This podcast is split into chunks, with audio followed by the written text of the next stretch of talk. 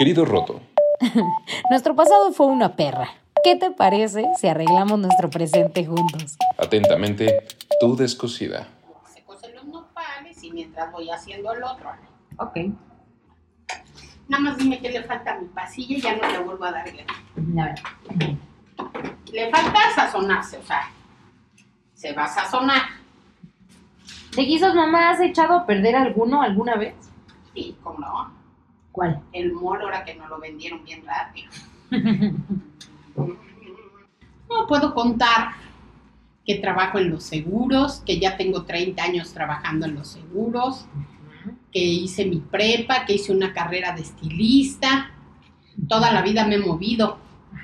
¿Qué, ¿Por qué Sí. carreras has pasado, mamá? O sea, pasaste por estilista, pasaste por... Quería ser licenciada, pero era el tiempo de la Federación de Estudiantes y estaba muy feo. Entonces casi no había clases y por eso decidí salirme de eso Ajá, y hacer este mi carrera de estilista. ok. Acabé mi carrera de estilista y luego decidí empezar a vender seguros, pero bien. Entonces hice mi cédula profesional en seguros y desde ahí me dediqué a la venta de seguros. Ujú. Sí, ya son que, o sea, te dieron un premio reciente, ¿no, mamá? Por 20, 20. No, ¿cuántos ya años? tengo muchos premios, pero entre esos el de con Qualitas 20 años, Ajá. con Seguros Monterrey ya tendría ahorita 35 años. Ajá. Desde la prepa estudiaba y trabajaba, pero me gustó tanto que decidí dedicarme a trabajar los seguros, me gustó mucho. Creo que de, de los seguros, mamá, o sea, sí te reconozco el qué, el trato con las personas. Porque, no sé, si, si te pones a pensar, pues nada más es como formas o cosillas que haces, pero es más, o todas las personas con las que has platicado, ¿no? No, lo que pasa es que la venta de seguros sale, es lo más difícil en el mundo. Cualquier gente que vende seguros puede vender cualquier cosa porque vendes algo que no es tangible. Sí. Los seguros, al vender un seguro vendes confianza y es muy difícil este que la gente confíe. A mí, afortunadamente, con el tiempo y con el acercamiento a los clientes me ha ayudado mucho porque ya tengo casi 500 asegurados. Ok. Bien, ma. Pues, y, y se- y seguiste trabajando durante el embarazo y en el embarazo, ¿no? Ah, no, yo trabajé hasta el último día en que ibas a nacer. Ok. El día que naciste, Ajá. todavía en la noche trabajé. No manches. Sí, en serio. Y con Fede fue igual, ¿no? Sí. Ujú. Lo que pasa es que cuando yo estaba embarazada de ti, yo trabajaba los seguros y tu papá apenas estaba acabando la carrera y estaba haciendo una maestría. Entonces la que apoyaba en la casa, pues era Eras yo. tú. Claro que tu papá siempre ha apoyado, porque él también estudiaba y trabajaba. Pero yo fui su apoyo mientras él hizo su, su, este, su maestría. De la casa, mamá, como recién casada, ¿qué fue lo más difícil? O sea, Empezar. Pero empezar que a cocinar, a arreglar, a... No, Ale, para mí lo más difícil fue empezar a juntar las cosas de la casa. Ah, Porque tu papá y yo, cuando nos casamos, pues ya casi nacías tú. Ajá. Entonces llegamos, la prioridad del cuarto de la niña. Primero armaron mi Teníamos cuarto. tu cuarto, Ajá, nuestro cuarto sí. y la cocina. Lo demás veíamos en la tele en la alfombra. Ajá. O sea, fuimos juntando, juntando, juntando cosas. Lo más difícil, obvio, pues fue empezar sí. y aguantar a su papá mientras hacía la carrera, La maestría. la Ajá. maestría, porque ahí sí entonces teníamos que, que batallarle duro para que alcanzara. Y como tú y tu hermano salieron finos, intolerantes a la lactosa, Ah, sí. había una lechita chiquita que costaba Ajá. 400 pesos y me duraba una noche. No, mamá, y tú parecías becerro. Ok. Entonces sí me hiciste Bien. trabajar bastante, a ti, a, a mi, a mi viejo y a mí. Ok. ¿Recuerdas, mamá, de, de casada los primeros guisos que hiciste? ¿Cuáles fueron? El primer guiso fue sándwiches en sandwichera porque no Ajá. teníamos acabada la cocina. Ok. Entonces tenía que experimentar, pero para mí la comida nunca ha sido un problema porque como yo veía cómo guisaba tu abuelita, yo ya sabía hacer de todo. Claro que decía tu abuela que los platos son como un cuadro, hay que pintarlos y hay que sacarles lo rico. Entonces vas creando de lo que sabes y vas haciendo cosas sabrosas. Ah. Entonces nunca, para mí la comida nunca ha sido un problema porque aparte me gusta Ah, mucho, Tú párate, se sigue escuchando. porque aparte me gusta mucho. Bien, mamá. Bueno, ¿de qué te sientes orgullosa que has hecho, mamá? Pues mira, me siento orgullosa de haber sacado hijos con valores muy buenos. Aunque tienen sus ratos de, de choqui, Sí. son niños que les gusta ayudar a los animales, que les gusta ayudar a la gente, que son personas muy humanas Sí. y que están preparados ya los dos para salir adelante y eso es muy bueno. Sí. Creo que ese es mi más grande orgullo, Me encanta, mis hijos. Y mi marido también, porque es muy luchón, le han tocado también pruebas duras conmigo y todas las ha pasado. Así es. Es, es justo, mamá, o sea, por, por lo que te elegí, o sea, aparte de el ejemplo de mujer que eres, por lo que te escogí de, de la plática, por justo, pues, esta enfermedad que has aguantado chingos de tiempo, ¿no? ¿Cuántos Sí. ya, cuántos años cumples, mamá, este año? Mira, el lupus me lo detectaron, tiene más o menos 15 años, pero tuve mucha suerte porque después de la primera crisis no se me había activado. Es muy dura, es una enfermedad que ataca, que cuando se activa ataca órganos. Entonces daña mucho a las personas. Es justo lo que te iba a decir, Ajá. para los que no saben, el lupus, mamá, Es o sea, lupus es que... eritematoso sistémico, que tu sistema inmunológico tiene un error y que las defensas de tu cuerpo, en vez de protegerte, cuando se activa la enfermedad te atacan. Ataca. Entonces te atacan, pero te atacan órganos.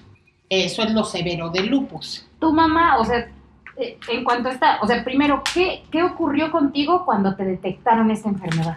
Pues mira, como estaba muy joven, estaba muy preocupada porque ya no iba a poder manejar moto. Como me dijeron que el sol me hacía mucho daño, yo decía, oh no, la moto. Valió. Primero pensé eso.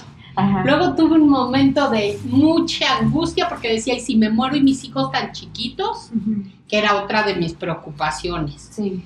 Y poco a poco te vas dando cuenta de cómo es la enfermedad, porque realmente en mi primera crisis me dio neumonía, me dio un herpes por baja de defensas, me afectó el riñón, tenía 25 kilos de líquido en el cuerpo. Sí. Fue devastadora, pero nunca, fíjate que nunca sentí realmente así que me iba a morir. Fuerte.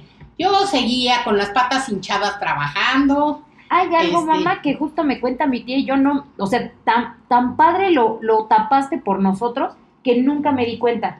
O sea, me dice mi tía que estabas tú muy mal cuando estábamos chiquitos y que nos mandaste con ella a quedarnos a dormir. Ujú.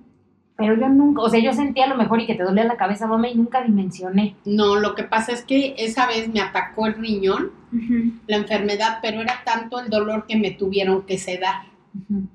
Entonces, estaba yo aquí en la casa, pero estaba sedada y yo tenía mucho miedo de que ustedes, pues, ¿cómo iban a estar si yo estaba sedada? Entonces, mi tía se ofreció a cuidarlos Ajá.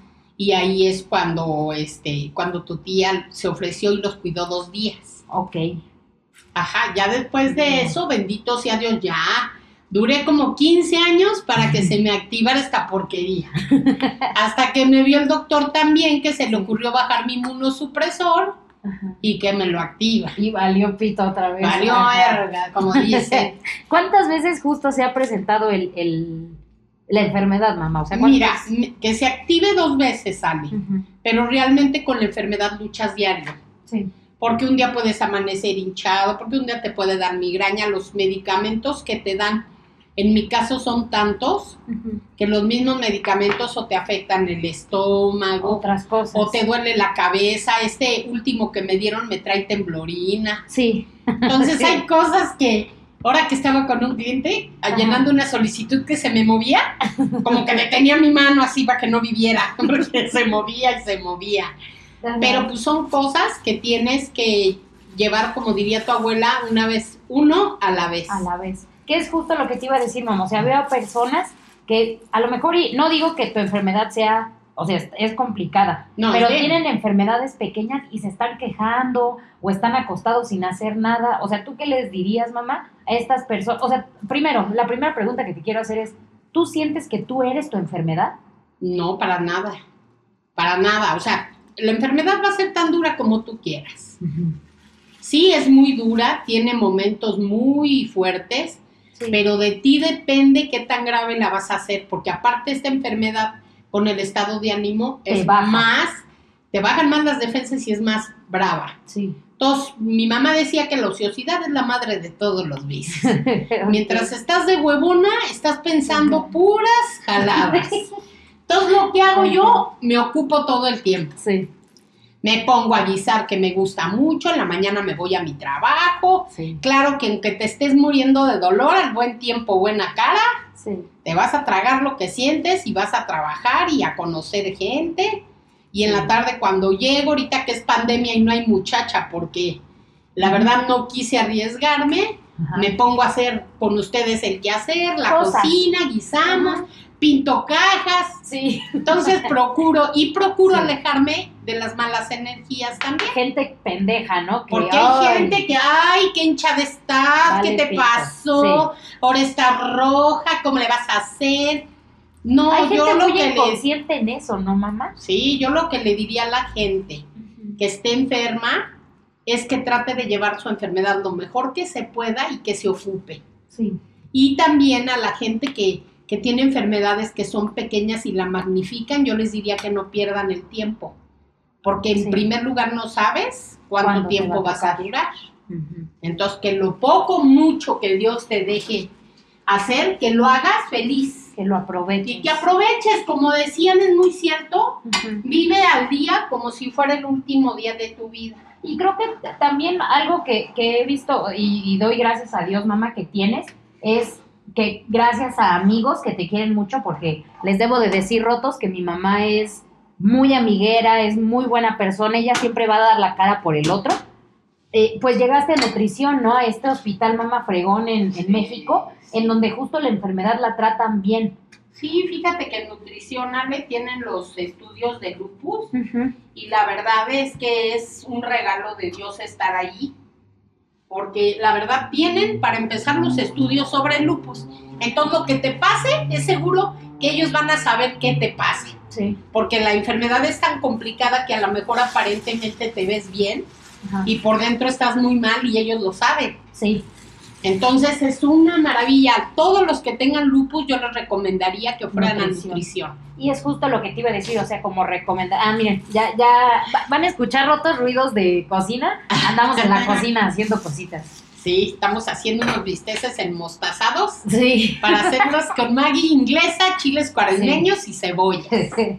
que, que siento, mamá, o sea, que justo tienen que buscar algún especialista de eso que les duele, ¿no? Mira, lo que pasa es que el lupus es complicado, Ale. Sí. Te afecta las articulaciones, te puede afectar el corazón, la cabeza, los riñones, el- las todo lo que es articular. Ajá. Entonces, a mí, por ejemplo, me ponen reumatólogo, me ponen nefrólogo, me ponen a la de las dietas porque luego me inflo. Ajá. Este, me ponen muchos médicos, pero todos son especialistas.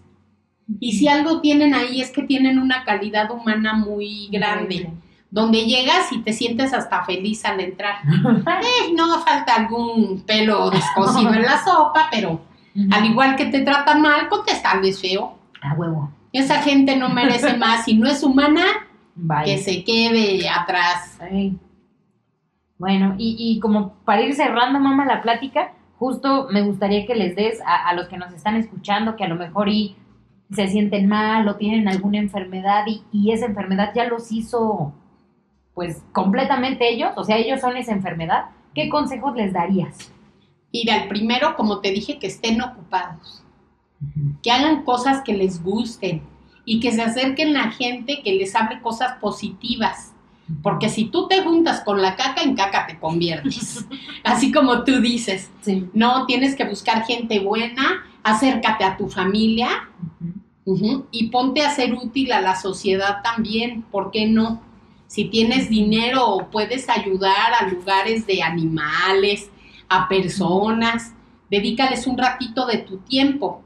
Y entonces vas a estar tan ocupado que no vas a estar pensando en tu enfermedad y no la hagas más grande de lo que es. Me encanta. Porque si tú la haces grande, te vas a sentir peor tú y no vas a disfrutar lo que tengas de vida. Si algo es muy cierto es que nadie sabe cuánto va a vivir, entonces lo que vivas, vívelo al máximo. Fregón. Ay, bien, ma. Ahorita llegamos a la parte de regalitos eh, baratos y chidos. Pues yo les voy a buscar qué, porque esto, esta plática como surgió de la nada, mamá, no sé qué regalarles todavía a los unos de los chocolates ricos. Ay, puedo hacer una rifa de chocolates. Ajá. ¿Y tú qué les, qué, qué te gustaría regalarles a ellos? Yo les regalaría. para que te. Ah, miren, yo les voy a hacer llegar. Aquí no lo tengo a la mano, pero yo les voy a hacer llegar el número de nutrición para que toda la gente que tiene lupus se acerque, porque les va a cambiar la vida. Ese es un buen regalo. Me encanta, mamá, es un gran Y si regalo. quieren, comparto los chocolates Ah, también. ¿eh? Excelente, ma. Algo que no hayamos este, hablado que te gustaría. Pues me gustaría que si alguien de los que escucha esto tiene necesidad de hablar, de que lo escuchen y puedo yo ayudar en algo, este también han de saber mi teléfono para que con todo el gusto del mundo yo platique con ellos. Me encanta, mamá. Roto, Rota, que andas por ahí, muchas gracias por escuchar el podcast. Ten un hermoso fin de semana y, Semana Santa, hay que descansar. No salgas, no te arriesgues, Roto, pero este, apapáchate. Se necesita, lo necesitamos.